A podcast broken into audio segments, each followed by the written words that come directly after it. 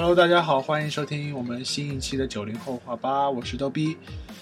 在节目开始之前呢，我想给大家一个算是交代吧。我们很久没有更新我们常规的九零后话吧节目了，今天呢算是回归了吧。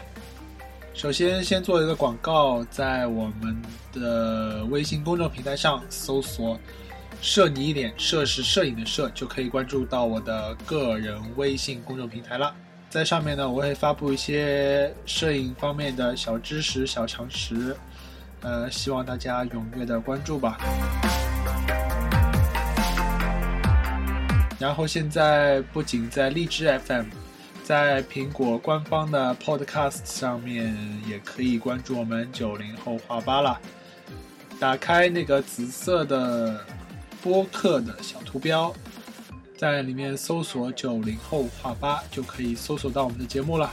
请大家踊跃的订阅吧。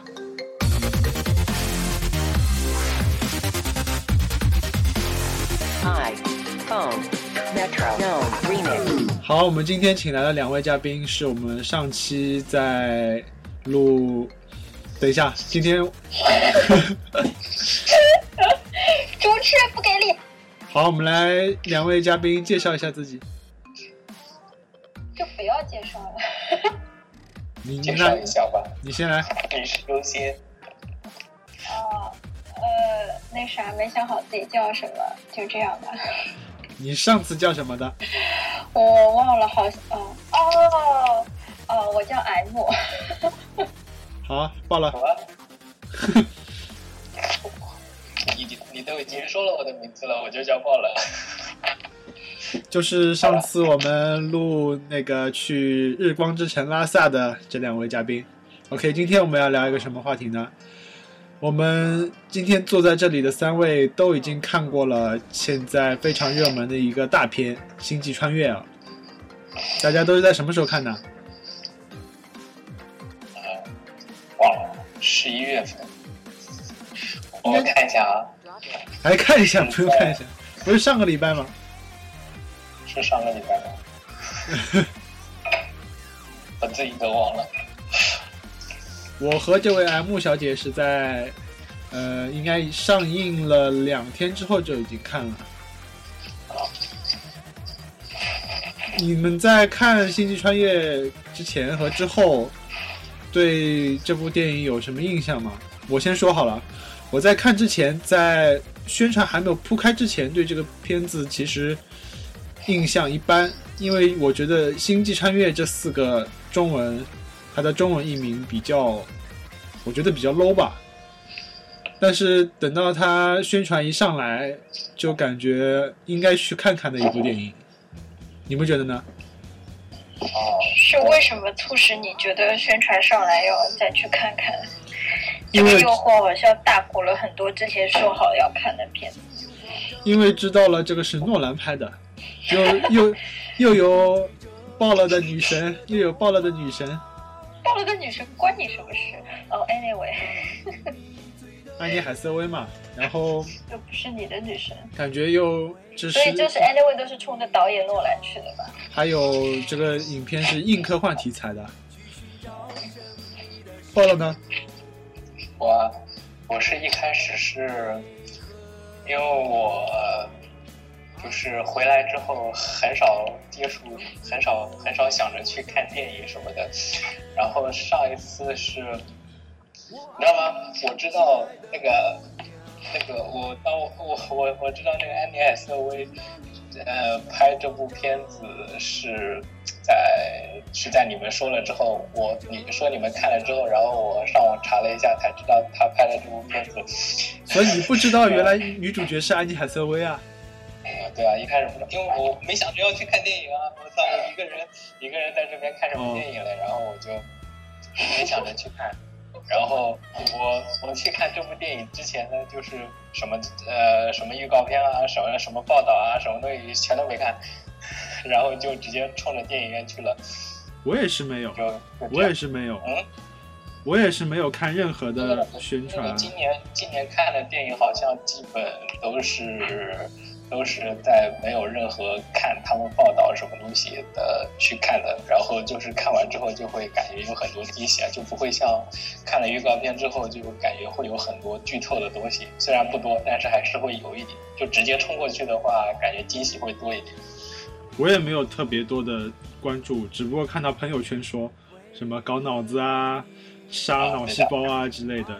就就是突然之间朋友圈又突然之间发了什么什么什么，你去看之前必须要懂什么什么东西的这种啊，对，是这这这这这这就是这种新闻之类的东西，然后才想着去看一下。所以这部电影也是一个现象级的电影啊。那看完《星际穿越》之后。对他有一个什么评价呢？啊，呃，用一句话说吧，说应该是全程毫无尿点。对我也是这么觉得。M 呢？哎，其实尿点是的确没有，但你前三分之一看着还挺困。我也是觉得前三分之一，就是还没有飞到太空那段，的确是还蛮无聊的。在不停的在描描述，就是说，就是感觉是在叙述一件事情的那个前面一部分，就觉得很很枯燥。对，但是你看完整部片子以后，就会发觉前面的铺垫都还是需要的。那这里简单的介绍一下诺兰这个人啊，克里斯多夫·诺兰是可以说是一个奇才，是一个英国导演、编剧、摄影师。制片人，他也拍过非常多非常令人感到怎么说眼前一亮，嗯，制作精良，或者说是搞脑子啊这种电影。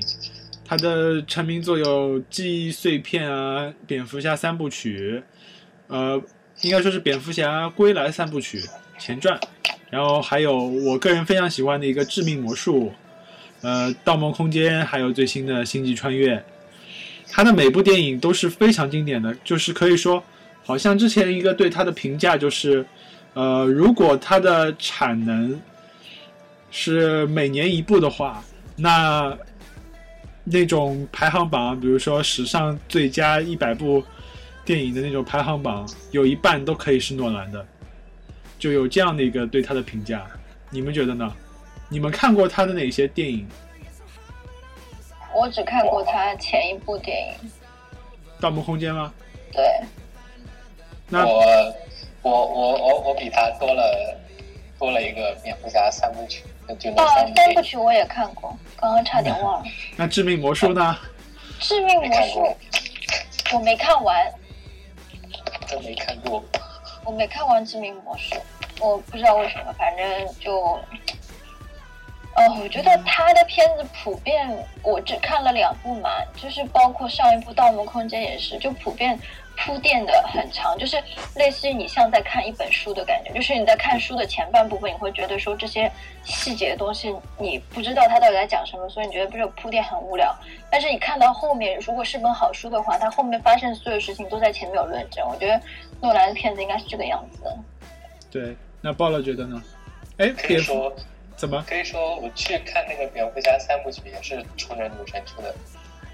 那那女神只出现一部啊？看了，我知道看了一部，然后是然后顺便把前面两部给看了。女神出现的只有第三部，然后其实最经典的是第二部。对啊，然后我就把前面两部顺顺带也看了一下。那你觉得最喜欢哪一部？当然有女神了吧？好像白问了。是第三部最喜欢吗？白问了。我靠！我我就是最喜欢第二部，因为真的我看完都不知道原来小丑那个角色是那个，哎，那个叫谁啊？希斯莱杰啊，对，希斯莱杰演的。我真的是看完都不知道他是他演的，包括他死了之后我都不知道他演的。我靠，他就是人家春天唯一完全演完的一部片子是。他的遗作对吧？不敢面对这个事实吗？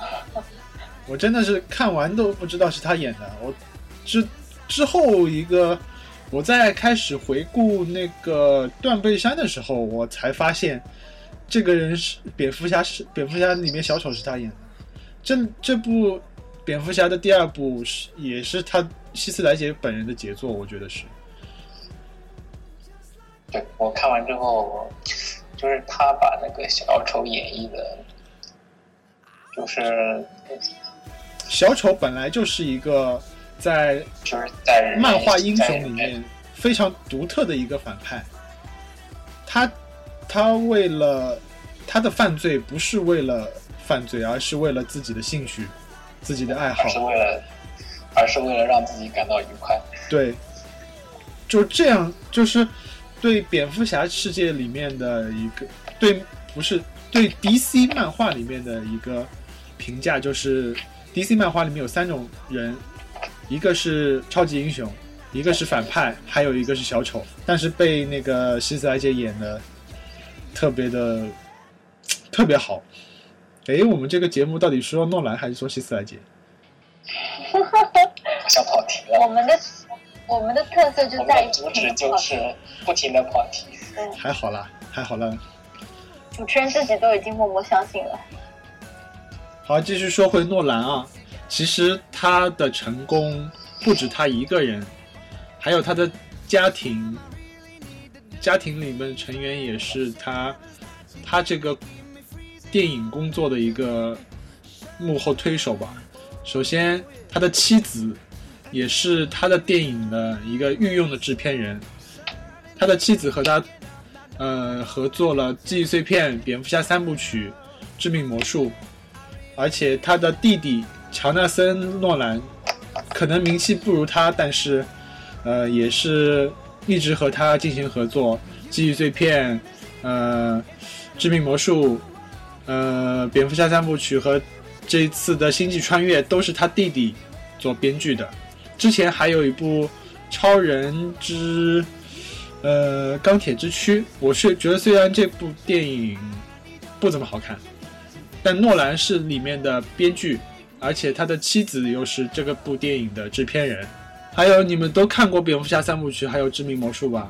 里面还有一个老熟脸，是致命魔术没看过，我知道是那管管家吧，对一口一口相当纯正的伦敦音。对相相当很勾人的伦敦音。蝙蝠侠三部曲里面的老管家，还有致命魔术里面的老管家，盗梦空间里他也出现过。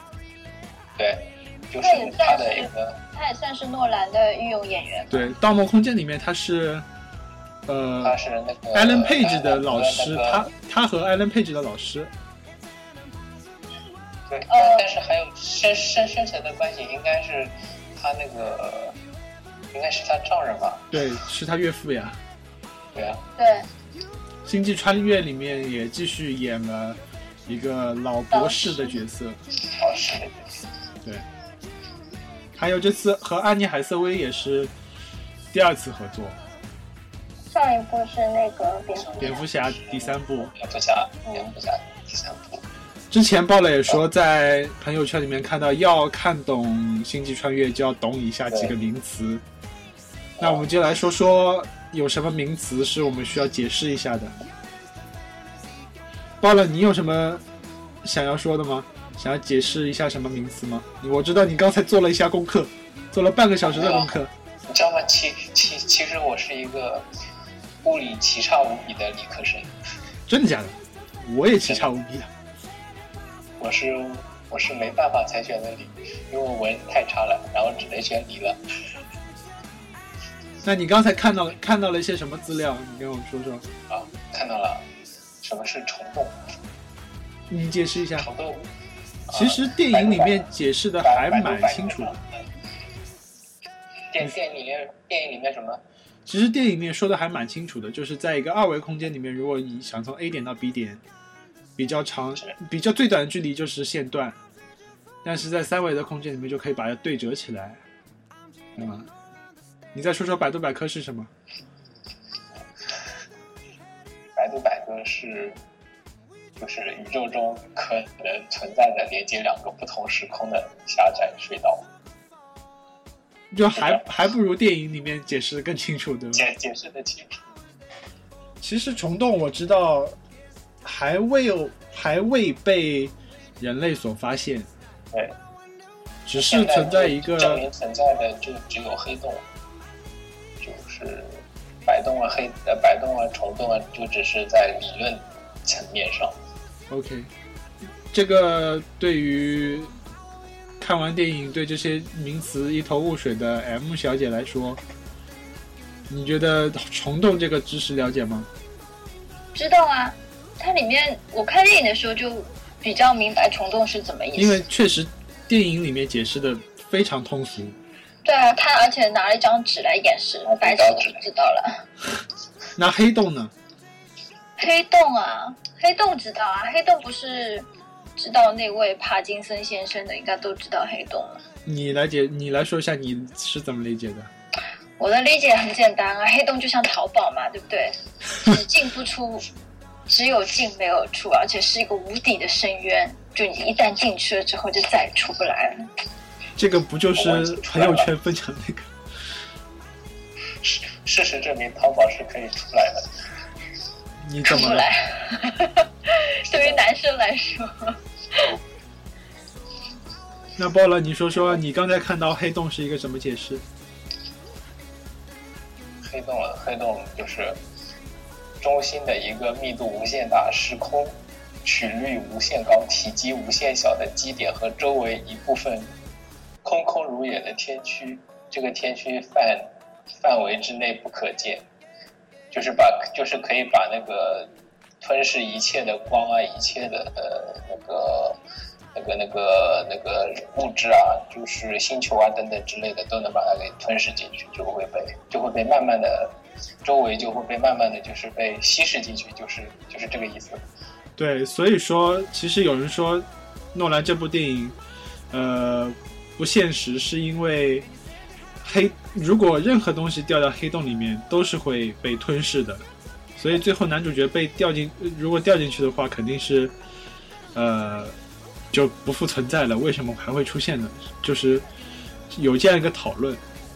刚才报了说，黑洞是不可见的，你知道为什么不可见吗？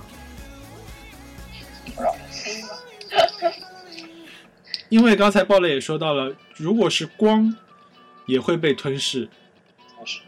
所以说，人眼要可见的话，不管是人眼还是照相机，它要可见。都得有光，都得有光来返回到你的视网膜、你的呃 CMOS 感光元件，或者是你的胶卷。但是既然光都被吞噬掉了，所以说这个点肯定就是黑的，你是看不动的，看不到的，什么看不动的？还有下一个名词，其实刚才报了说了，但是我能说是说错了，这个字。应该读起点，不是基点。起点，对，读起点。对我，我上午也查了百度百科，他告诉我这个字读起点。百度百科还是知乎啊？忘记了。后来你在百度百科上搜到吗？起点，关于起点。起点，起点就是那个。他这么说的，就是大爆炸宇宙论所追溯的那个宇宙演化的起点，然后它具有一系列奇异的性质：无限大的物质密度、无限大的压力、无限弯曲的时空。就是基点就是时空的一个点，然后在该处时空曲率或其他物理量都会变得无限大。其实我也不知道什么意思。对我也不知道什么意思，就是说起点它质量可以无限大。所以万有引力也可以无限大，所以它就可以在周围空间形成一个黑洞，就是把所有东西都吞噬进去。我是这么理解的。所以起点跟黑洞有什么区别吗？如果你按照你这样，起点就是黑洞中心的一个点，黑洞。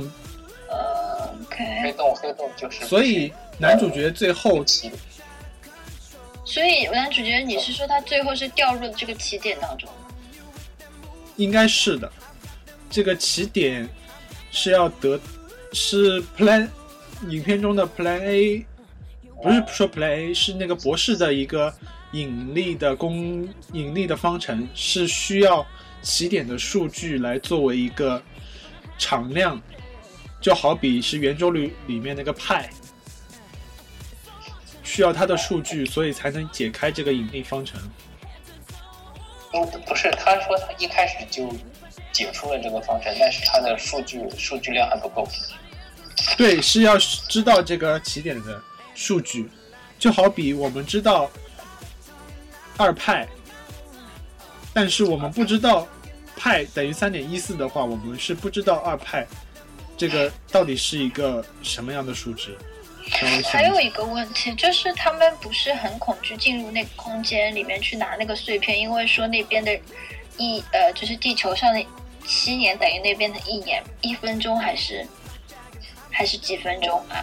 地上的那边的一小时等于地上地球上的七年。地球上的七年，对啊，所以那个是是是什么一个概念？是只有那个星球会造成的吗？那个星球应该是非常接近黑洞，还是非常接近光速的运动？好像是是它自身运动的很快。对这个星球应好像我记得是接近光速运动，报了是不是这样子？我有点忘了。对，它好像是接近的光速运动。爱因斯坦的相对论，简单来说就是，如果这一如果是一辆火车，它的速度接近于光速，那你在火车上面从最后一节跑到第一节，这个速度，你自身的速度是不会变的，但你超过了光速。但事实上，光速是不可以被超越的。所以说你的速度就会相对减慢，相对于火车外的景色，你的速度就相对于减慢。也就是说，你这边一个小时，就相当于外面的七个小时。能懂我意思吗？大概有点我爆了想说什么？没什么，感觉我的物理真的好烂。这是一个相对论的原理。就爱因斯坦对他的相对论有一个更加通俗的解释，就是如果你坐在公园的长椅上，旁边坐一个七十岁的大妈和旁边坐一个十七岁的妙龄少女，这个时间是不一样的。就是旁边坐一个九十岁的大爷和坐一个十九岁的精壮男子，对你的时间来说也是不一样的 M。差不 多了。我觉得这个这个这个解释，我其实一直都不是太，一直都觉得不是太合理，而且我一直都觉得这不是爱因斯坦说，应该是后人编的吧。好像我记得因为，这个很有情感上的部分啊，它不是一个绝对性的，就还不如你说在一节火车上，这个我觉得来的 OK，更这个比较科学一些，对吧？对啊，我们接下来说下一个下一个名词就是多维空间。这个报了知道吗？有了解吗？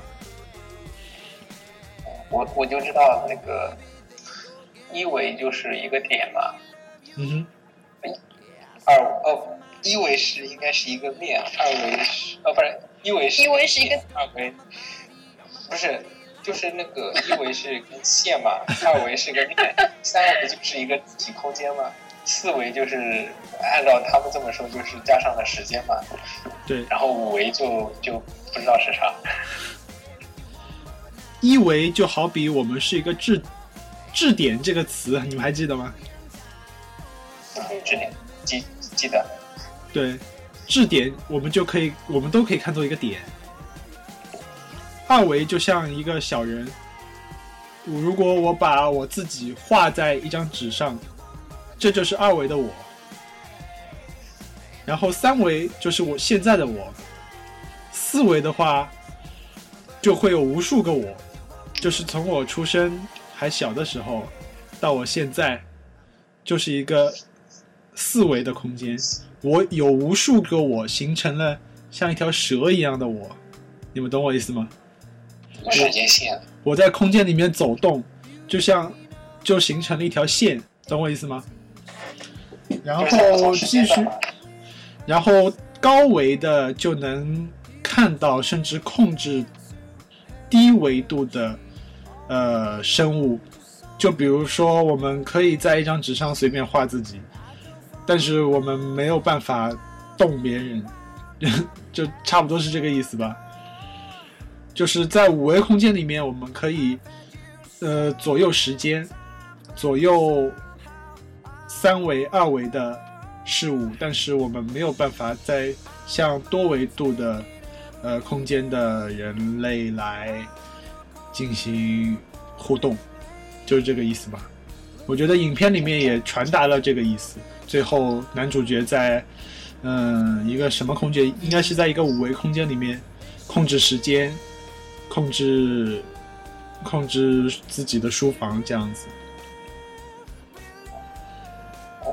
觉他应该是，他应该是在那个维维度里面，他的时间他应该可以到任意时间吧？应该是可以到任意的，嗯，对，任意的时间点吧。对。但其实应该是在任意的他的书房的那个时间，其他地方他也到不了。那他为什么是特定是书房这个地点呢？这个只能问诺兰了。铺垫铺垫不就是他们在房间里就会看到一个奇奇怪的？我知道啊，我知道啊。那既然说每个时间点它其实都有一个五维空间在那边，那为什么特定的时间点在这里呢？这个只能问诺兰了，真的是他的安排。是他的安排，剧情变成了这个样子。